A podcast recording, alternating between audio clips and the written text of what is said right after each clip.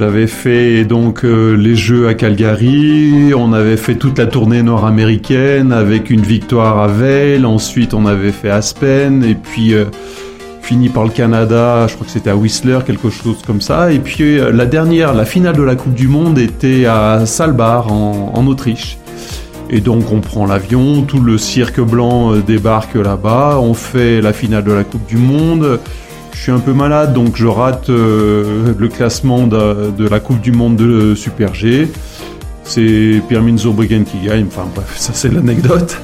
Et puis ensuite, euh, j'étais avec, euh, comme j'étais célèbre, euh, j'étais devenu célèbre entre-temps champion olympique, donc il y a une équipe de, de France 3 qui m'a suivi. Euh, avec Dominique Sansfourche et, et on, on, ils étaient sur mon dos sans arrêt. Alors c'était bien volontaire hein, parce que je m'entendais très très bien avec eux et, et tout s'était bien passé.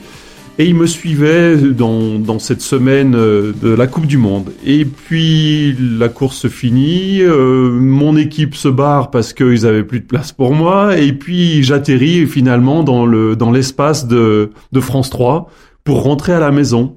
Donc on a bourré nos sacs à l'intérieur avec toute l'équipe, et puis puis on est rentré. Et le chemin se passe, on, traverse l'Autriche, la, Suisse, et puis on arrive euh, en France. Il commence à neiger. Euh, en tout cas, il, faisait pas beau. Et on commence à monter euh, depuis Salanches, on arrive jusqu'à Megève. La route commence à être un peu prise ils commencent à m'annoncer qu'ils ont un espace qui est, qui est pas 4x4, que les pneus c'est pas ça, et ainsi de suite. Et euh, on se demande tous si, on va arriver au bout. Euh, Dominique commence à conduire, commence à monter, je prends le volant, je lui relaisse le volant, on arrive après Bellecombe, on est resté bloqué à plan dernier, euh, pour ceux qui connaissent, c'est à 5 km de, du, col des saisies, un, tout petit replat, euh, donc on n'a pas réussi à passer au-delà. Donc Dominique me dit ben je te ramène, on refait le tour, on redescend Albertville et puis on remonte par Beaufort, peut-être que ça ira mieux. Euh, je lui dis non non, euh, tu sais ce que tu vas faire, tu vas me poser ici, je vais prendre mon sac, euh, je vais juste prendre mon petit sac à dos, le, le gros sac de course tu, tu me l'amèneras plus tard et puis je vais rentrer à pied. Il me dit mais t'es sûr j'ai la honte etc et c'est finalement ce qui s'est fait. Euh, donc euh, eux sont repartis et moi je suis rentré à pied euh, avec mon petit sac avec mes médailles dedans. Euh, il faisait pleine lune. Euh, la neige était tombée je sais pas il devait y en avoir 20 cm sur la sur la route et je suis je suis remonté comme ça. C'était à la fois complètement fou et, et, et, tellement moi que je voilà c'est exactement ce que je voulais, le, retour de Bilbo le Hobby à la maison. Seconde partie de notre podcast avec Franck Picard, une émission que l'on voulait délibérément faire débuter par cette anecdote qui clôt le passage de sa carrière sportive racontée dans l'épisode 1.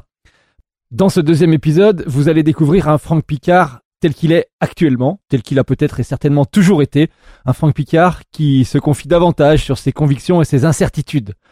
Avant cela, pour l'aider dans ses confidences, quoi de mieux qu'une kombucha alpe ginger beer, limonade où le gingembre est à l'honneur, avec du pur jus de gingembre pressé, le tout accompagné de basilic et de jus de pomme. Ginger beer est, bien évidemment, comme toutes les kombucha sans alcool, fabriqué à Grenoble, dans les Alpes, et à retrouver sur kombuchalpe.com. Franck, tu viens de dire, c'est tellement moi. Euh, justement, à quoi tu penses dans ces moments-là, lorsque tu es tout seul dans la montagne? Bah, c'est une vraie une vraie balade, c'est-à-dire que je suis pas là pour euh, prendre quelque chose ou pour euh, euh, je suis vraiment là pour euh, pour faire partie de ce décor et à chaque fois que je, je me balade en montagne depuis tout gamin, c'est c'est ma place, je, je suis là, je me sens bien à cet endroit-là. je n'interfère pas, je, je reste vraiment neutre dans dans ma démarche et et c'est ce qui me plaît, j'ai l'impression de faire partie de ce décor. Tu parles de neutralité dans la démarche. Euh, on va parler de ce qui est ton travail, euh, chef d'entreprise, la reprise de l'entreprise familiale. Comment tu fais pour être neutre alors à ce moment-là? Alors c'est une neutralité qui est qui est simplement une présence. Euh, J'essaye de ne pas de ne pas gêner cette montagne. Euh, je ne sais pas si, si je m'exprime très très bien, mais euh, à partir de là, euh, mon travail il est ce qu'il est. Euh, on est tous, euh, on, ne peut pas être neutre puisqu'on est là. Donc on est tous impliqués dans cette, dans ce développement de la montagne. On est tous plus ou moins acteurs. Et j'en fais partie. Le métier, je renie rien du tout. Je renie pas mon, mon métier de loueur de ski. Je suis champion de ski. J'ai été sur les pistes de ski et donc ça fait partie de mon, mon identité mais mon identité, elle est aussi d'être, d'apprécier cette montagne telle qu'elle est. Et c'est ce que j'essaye de retransmettre euh, à chaque fois que bah, que je prends une décision. C'est aussi, ça fait partie de mon, de mon ADN. Voilà pourquoi je pense euh, à, à, cette neutralité à chaque fois.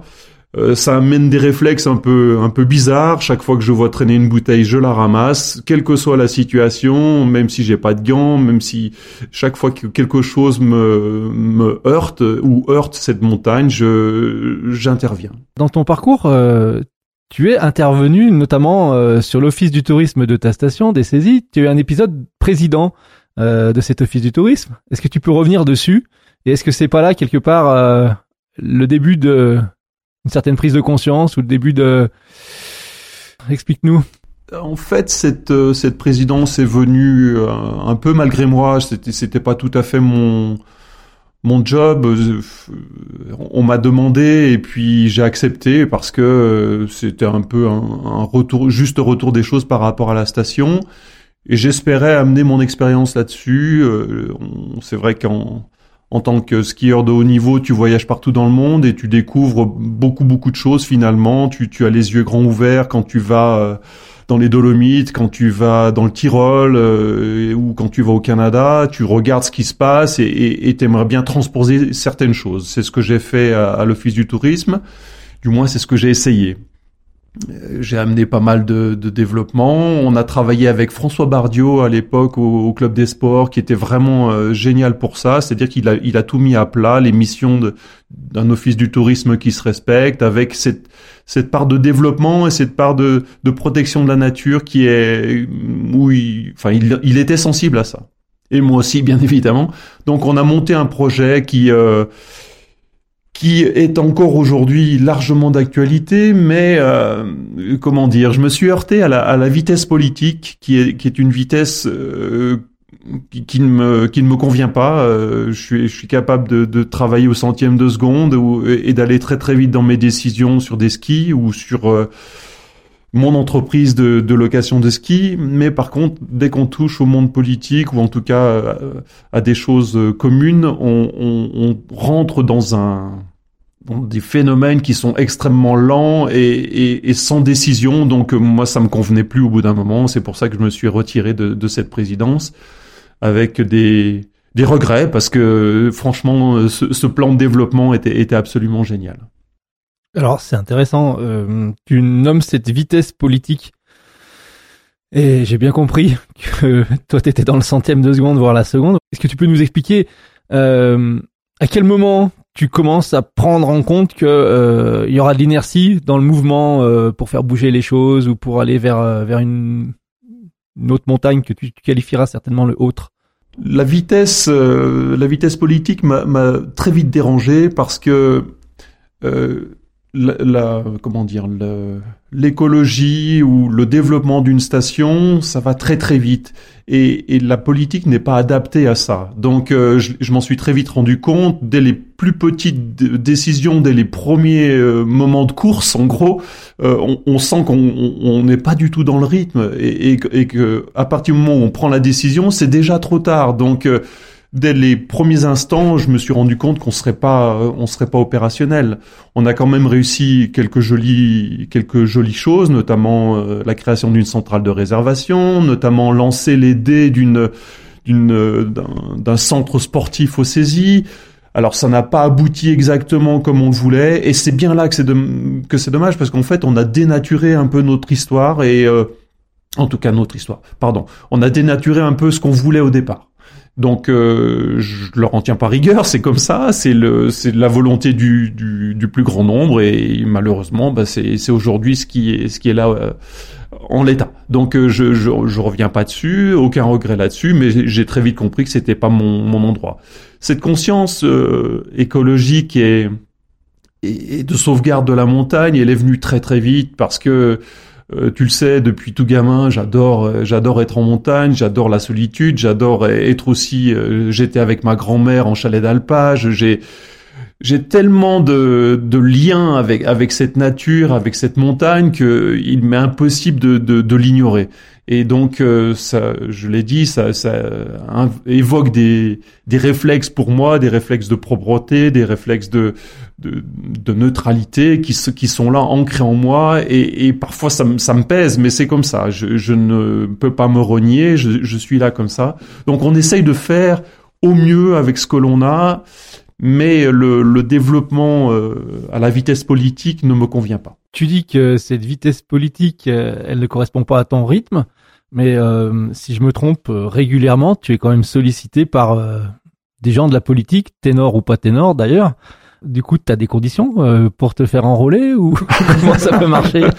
Non, ça marche à l'instinct. Pour moi, je voilà, je, viens signer une tribune écologique parce que ce qui est écrit dedans, ça me convient, pas parce que c'est une couleur politique, pas parce que ce sont des personnes qui sont derrière. C'est vraiment le, fond de la pensée qui m'intéresse. Euh, pour moi, l'écologie, c'est une couleur qu'on devrait tous porter, euh, euh, que l'on soit communiste, que l'on soit socialiste, ou que l'on soit de droite ou, ou même extrémiste. C'est quelque chose qui qui, qui, est là pour tous et, que, ce, que l'on se doit de protéger parce que on, on, fonce, on fonce dans le mur à force d'urbanisation, à force de, de grignoter l'espace, on le, on le détruit. Donc moi, c'est ma volonté. Quand je vois dans une euh, démarche euh, cette, euh, cette option-là, je la prends. Pour aller sur cette tribune où tu vas, janvier 2021 C'est ça. Tu dis que tu signes parce que ça te correspond. Il y a que ça? Dans l'esprit ou il y a autre chose derrière? À un moment donné, l'envie aussi de, de taper du poing sur la table? C'est un peu ça. Euh, c'est vrai que de parler ou de critiquer, ça, ça a son sens, mais euh, si on veut aller plus loin, il faut participer. C'est ce que j'ai fait en signant euh, cette tribune auprès des écologistes. C'est vrai que j'interviens régulièrement dans des dans des papiers, dans des dans des éditos que je suis capable de de signer et de revendiquer. Donc c'est cette portion-là qui est un peu nouvelle pour moi. Euh, c'est quelque chose qui est venu un peu avec le Covid et avec cette nouvelle euh, donne euh, du réchauffement climatique. Donc on est aujourd'hui dans cette dans cette prise de conscience et, je me voyais mal rester dans mon coin à critiquer au coin du bar l'histoire. Donc c'est pour ça qu'aujourd'hui je participe activement. Alors c'est pas c'est pas à n'importe quel prix. Entendez-moi bien, je suis pas je suis pas militant, je suis pas monté euh, à la CLUSA pour pour euh, défendre une, une retenue collinaire. Je suis resté bien sagement chez moi en signant des papiers effectivement, mais je suis euh, je suis sur un j'ai toujours un peu, excusez-moi, mais le, le, cul entre deux chaises dans cette histoire. Je suis bien sûr partie prenante du développement de, de la montagne par mon métier, par mon passé, par mon présent, mais je suis aussi euh, euh, défenseur de cette nature par mon passé, par mon futur et par mon présent. Tu prononces le mot développement de la montagne, je serais prudent avec ce mot développement qu'on mange à toutes les sauces. Euh, juste pour revenir à la tribune, dans cette tribune, il est notamment expliqué et dit qu'il faut savoir dire stop. Alors aujourd'hui, il faudrait dire stop à quoi? C'est vraiment ce qui m'a intéressé dans l'histoire, c'est simplement marquer un stop ou dire stop au, développement. Euh, ça veut dire pour moi stop à l'urbanisation, stop au développement des remontées mécaniques. Ça veut pas dire que demain je vais enlever ce qu'il y a là. Ça veut pas dire que demain je vais débaucher les 80 moniteurs de l'école de ski des saisies en leur disant ça y est c'est terminé. Non, ça veut dire que simplement demain ils seront encore 80 euh, moniteurs euh, sur, sur la station, mais il n'y en aura pas 90 ni 100. Euh, demain, aujourd'hui, il y a 17 000 lits sur la station. Je pense qu'on est largement arrivé au-delà de ce que l'on sait faire. pour avoir 20 000 lits, il faut aller chercher l'eau de l'autre côté de la vallée, il faut aller chercher de l'énergie, je sais pas où. Et donc, on, on, est aux limites de ce que l'on est capable de, de produire. Donc, pour moi, c'est ça éviter d'aller euh, continuer de grignoter l'espace urbain, euh, l'espace montagnard. On est aujourd'hui euh, largement suffisant pour pour la demande. on voit que des lits sont froids en plein mois de février. On voit que il y a des résidences secondaires qui sont ouvertes que euh, une semaine par an, je trouve c'est une aberration pour la montagne. Donc euh, les résidences, euh, celles qui sont en place sont très bien, elles sont largement suffisantes. Contentons-nous de ce que l'on a et c'est un peu le même combat pour les remontées mécaniques. Je veux pas, je veux pas qu'on enlève tout aujourd'hui et, et, ce n'est absolument pas mon propos. Je veux simplement qu'on le soit aujourd'hui assez serein pour se dire voilà, un touriste moyen avec ses 100 km de piste, il a largement de quoi faire et même bien au-delà. J'ai été champion olympique avec euh, euh, le téléski de Bizane et, celui de la Légette. Donc euh, franchement, si vous voulez faire de la compétition, vous avez largement de quoi vous vous en donner à cœur joie. Si vous voulez de la balade, il y a encore largement de quoi faire. Et puis, vous avez aussi le ski de rando, vous avez le ski de fond. Donc tout est là pour qu'on soit absolument serein par rapport à l'avenir et par rapport à notre futur. Donc euh, voilà, c'est ce, stop pour moi, il est là, il est dans le stop à à l'urbanisation et, et j'aimerais que on soit nombreux à avoir signé ce genre de tribune pour que nos élus soient capables de se dire en fait notre population elle, elle, elle, a pris conscience de ça. Ils sont nombreux à avoir signé cette, cette ou ce genre de tribune. Donc, je suis capable aujourd'hui de refuser un permis de construire. Je suis capable aujourd'hui de refuser une, une, extension du domaine skiable. Ou je suis capable aujourd'hui de d'arrêter euh, de grignoter l'espace. Euh, cependant, euh, juste pour faire l'avocat du diable, dire stop, il y en a qui vont te répondre c'est gentil Franck, mais stop c'est aussi freiner, c'est ralentir, c'est s'arrêter. Or, euh, l'économie, on sait très bien que si à un moment donné euh, elle décélère, euh, ça va être compliqué. En tout cas, c'est les arguments qu'on nous donne. Est-ce qu'on sait faire autrement? Est-ce qu'on peut faire autrement dans le monde actuel? Dans le monde actuel, pour l'instant, on ne sait pas le faire. On, mise tout sur la croissance, on, est toujours dans la, dans la fuite en avant, et c'est justement dans ce genre de discours qu'il faut qu'il faut être capable de, de, regarder ce que le ce que l'on a et ce que l'on sait faire. Euh, décélérer ou en tout cas marquer un stop, c'est aussi un gage de sécurité. Quand tu vas à un croisement de carrefour, euh, il y a un stop, tu t'arrêtes.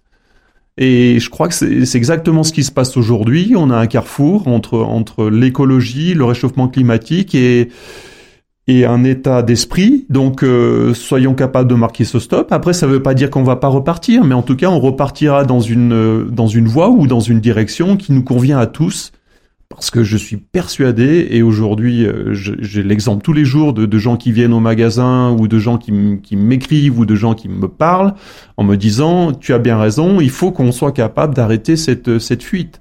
Donc euh, voilà, je, je pense pas être encore une fois, je, n'ai aucune euh, aucune notion là-dessus. Je sais pas comment sera l'avenir. Je, je, suis comme tout le monde inquiet et à la fois rassuré, mais euh, on est capable aujourd'hui de travailler en commun sur cette euh, urbanisation qui, qui pour moi est, est délirante. Selon toi, il faudrait quoi à ce moment-là? Un état général de la montagne, station par station, vallée par vallée, euh, général, global à l'échelle de la France, ou que comment comment on rentre dans le problème?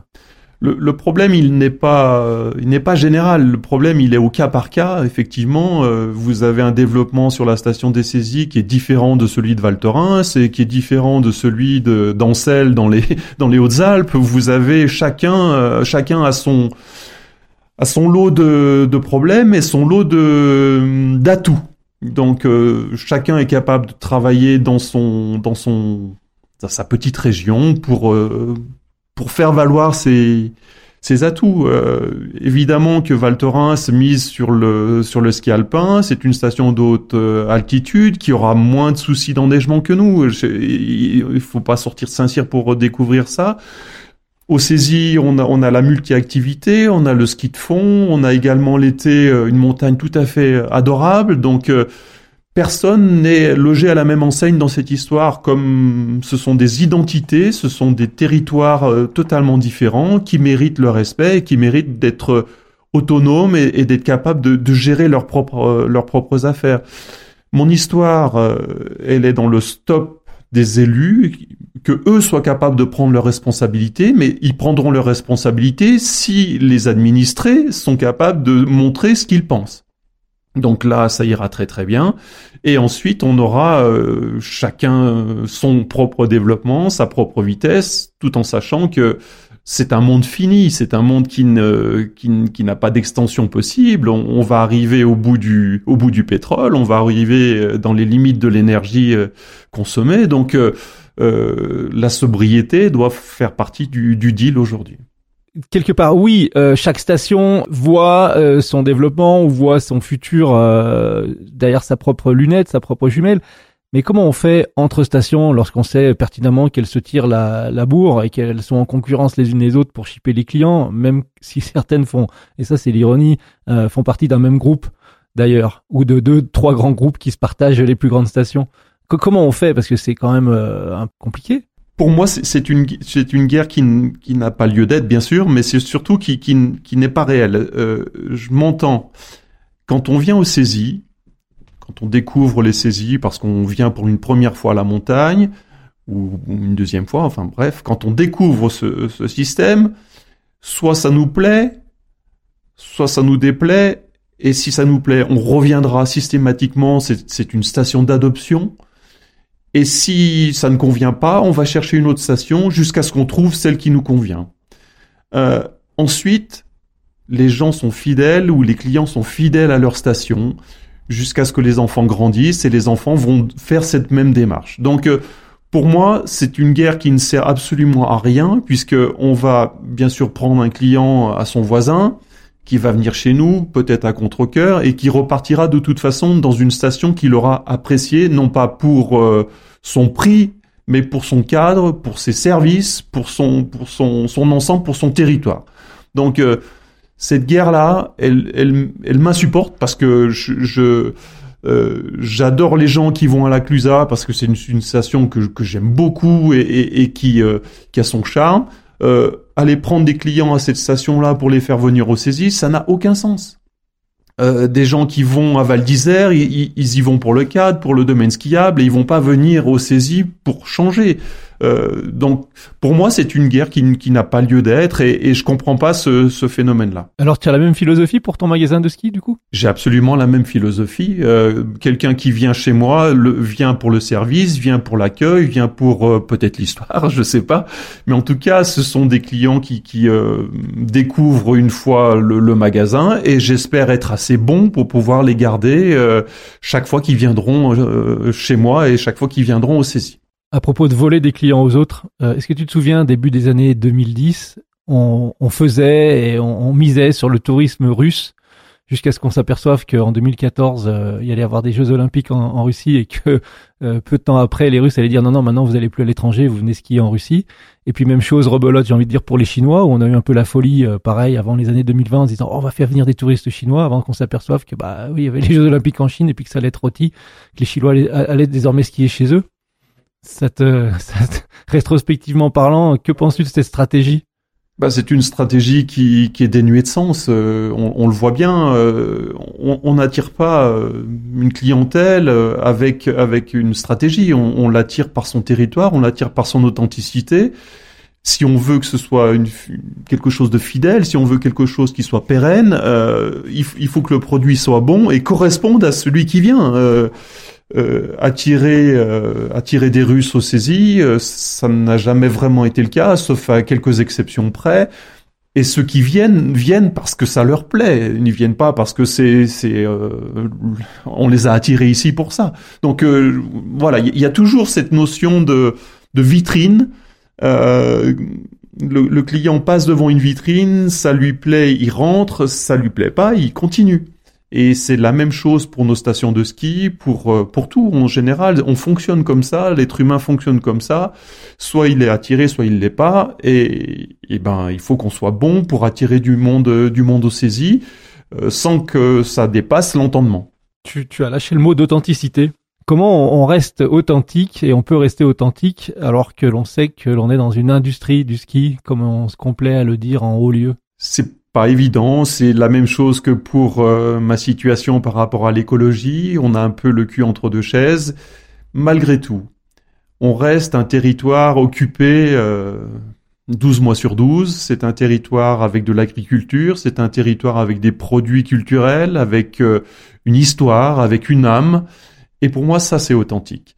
Euh, on a sur le, la vallée d'Autelus une présence humaine depuis la nuit des temps. On a sur le Beaufortin une authenticité et une identité très particulière. Donc chaque vallée se revendique avec une authenticité, avec une identité propre. Donc euh, euh, je pense pas que ce soit si difficile que ça de, se prononcer, euh, même en pleine industrie du ski, on reste malgré tout euh, des gens du terrain.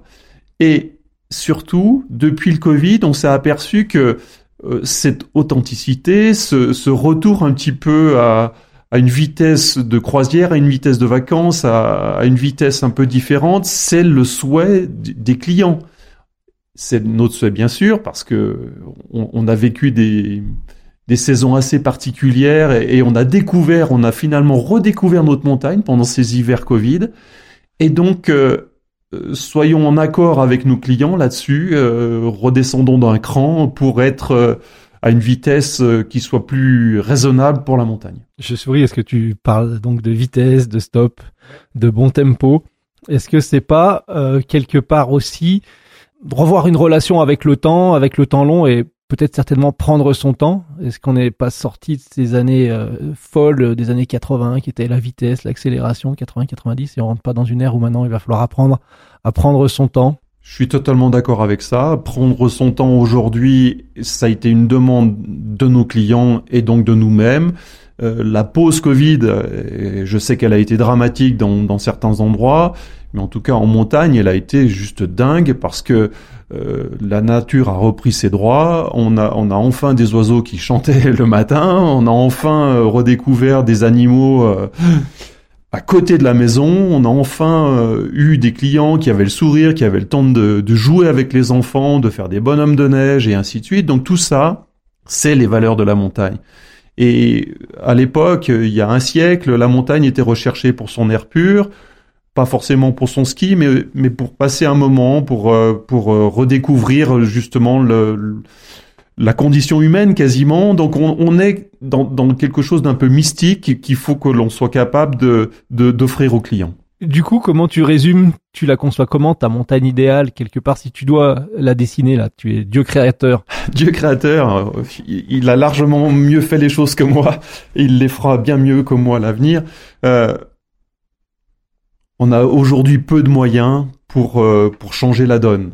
Le seul moyen que l'on ait, c'est de, c'est d'agir, de d'écrire les choses, de, de les poser et, et de d'influer les nos, nos décideurs, d'influer nos élus, d'influencer euh, tout ce qui se passe euh, dans, dans les hautes sphères, tout ce qui, toutes les lois, toutes les toutes les remarques que l'on peut faire à la montagne, les porter.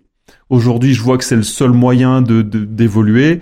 Ma montagne idéale, c'est une montagne sereine, évidemment. C'est une montagne, bien sûr, avec du ski, parce que c'est un sport absolument exceptionnel, mais pas un ski à n'importe quel prix.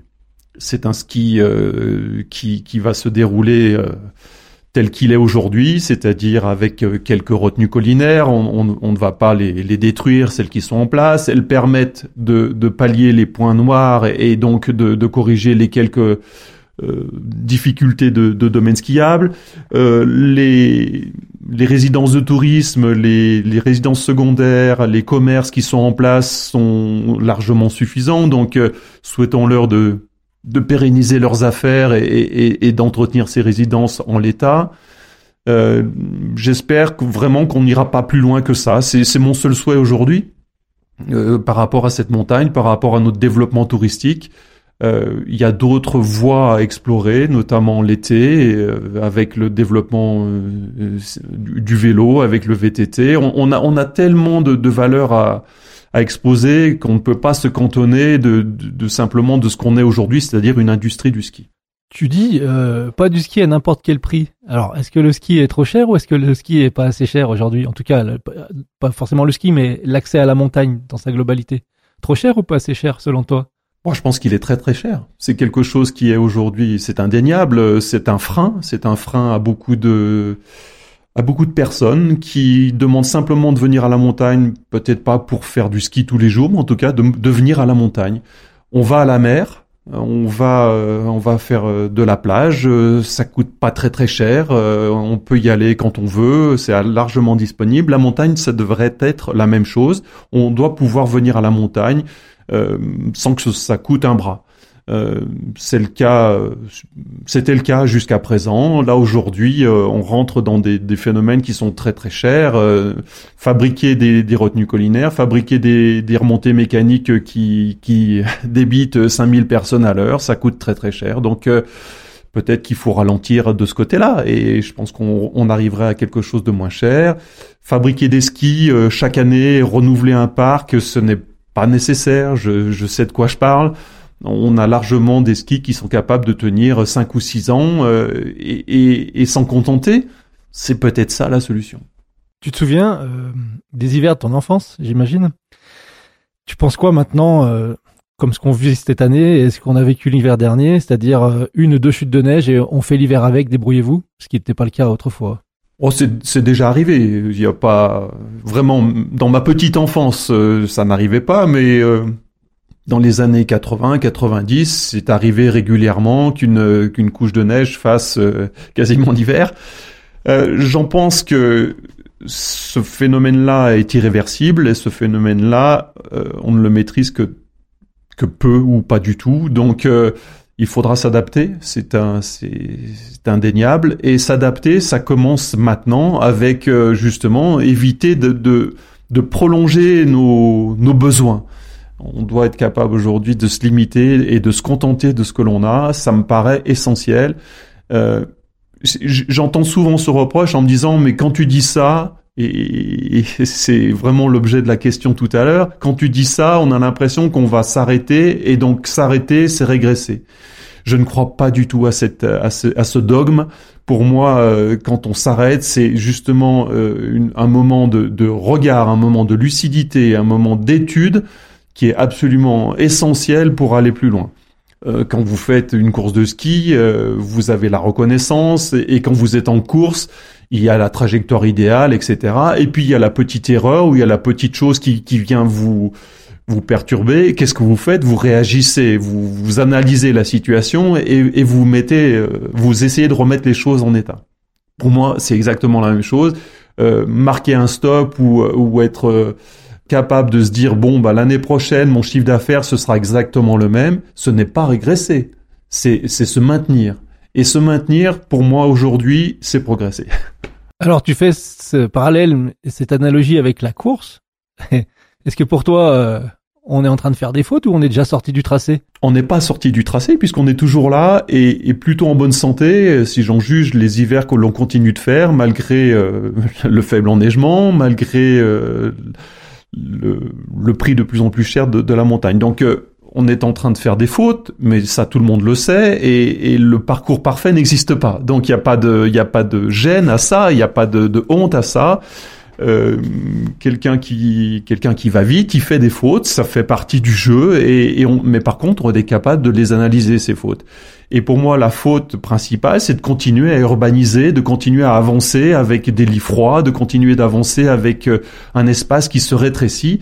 Euh, 95% des gens qui viennent dans notre station des saisies, le la première chose qui vous, qui vous offre, c'est de dire votre station, elle est belle, votre station, il y a de l'espace, c'est un territoire qui, qui nous plaît, euh, le paysage est fantastique.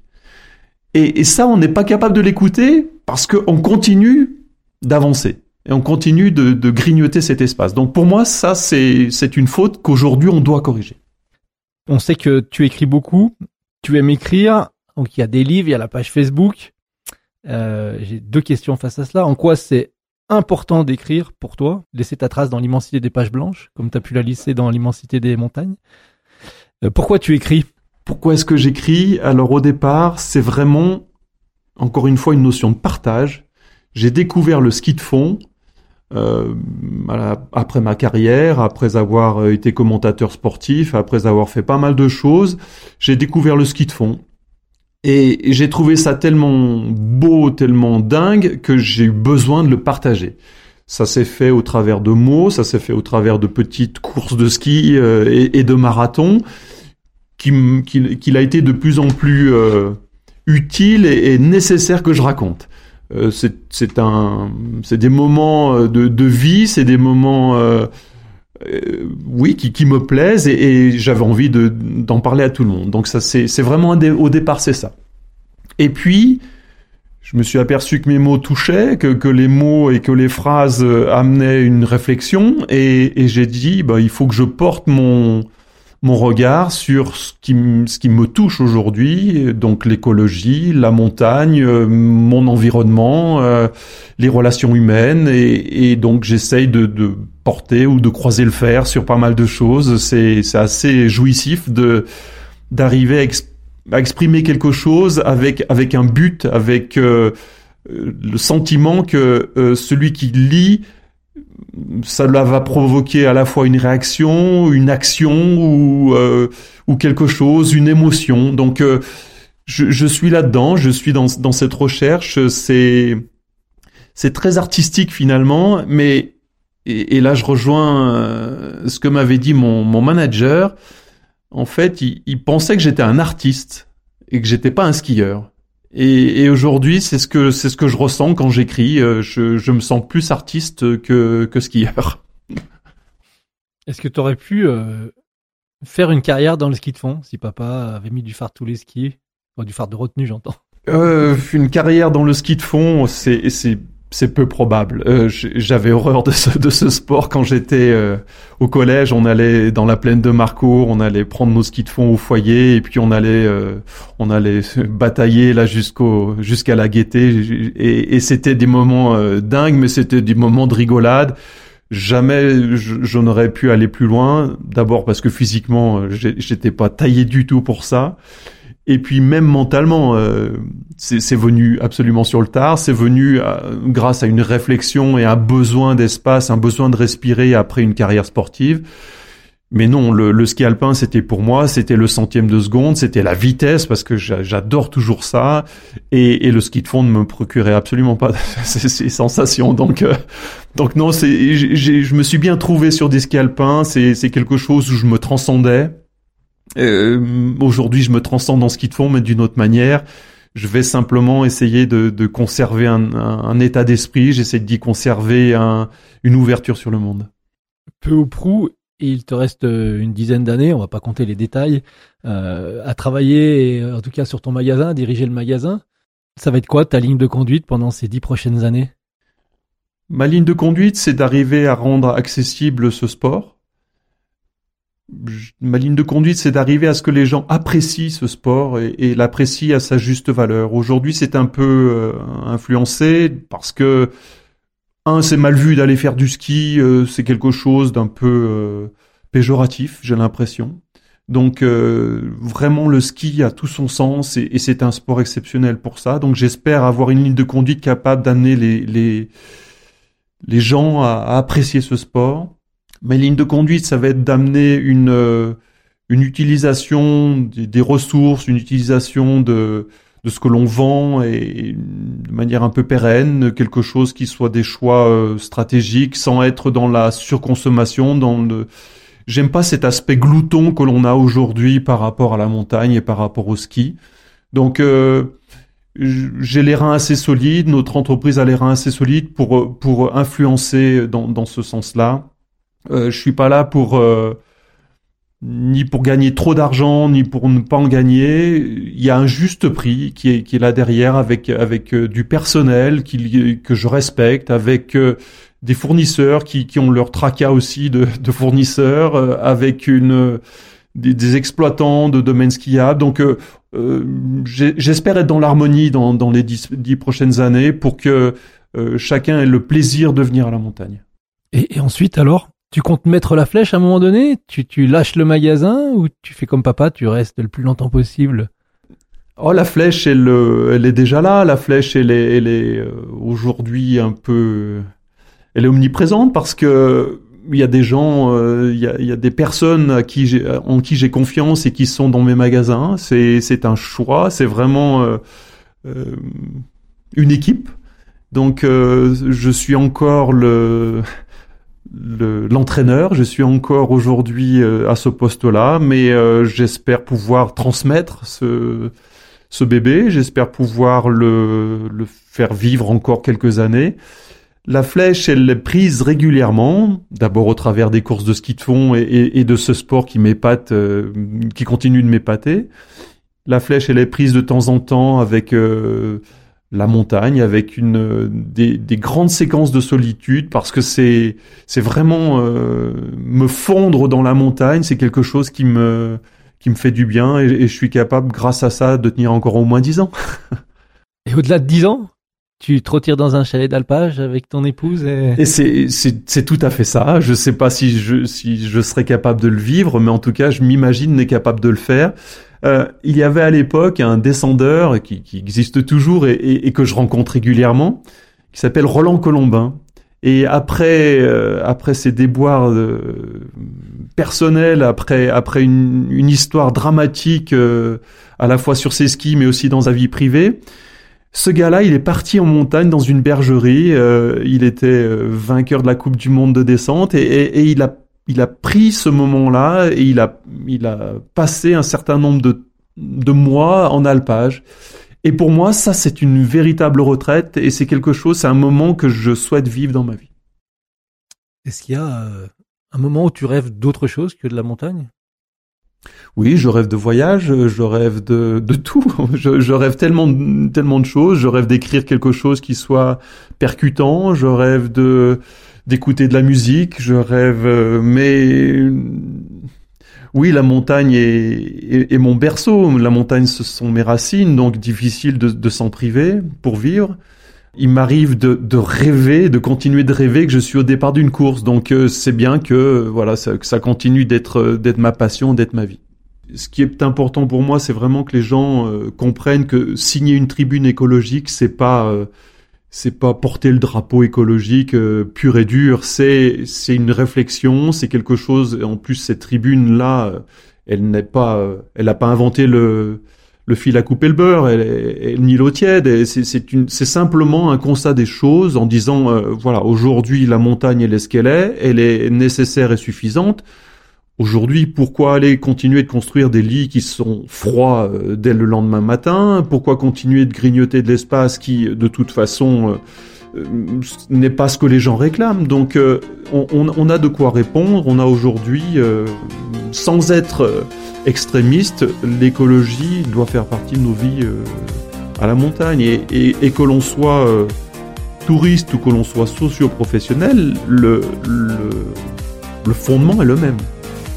C'est-à-dire qu'un moniteur de ski, je ne comprends pas pourquoi il, n'est pas dans cette démarche-là. Pourquoi est-ce qu'il il est toujours euh, à la recherche du plus? C'est aujourd'hui pour moi contre-productif. Écoutez, réécoutez, partagez et parlez à vos amis de ce double puffcast avec Franck Picard. Vous les écoutez et vous retrouvez tous nos puffcasts sur www.puff.fr. Vous pouvez aussi vous abonner à Puffcast depuis n'importe quelle de votre plateforme d'écoute favorite ou encore nous suivre sur Instagram, Puffcast. Voilà, c'est fini. Qu'est-ce qu'on se dit? À très vite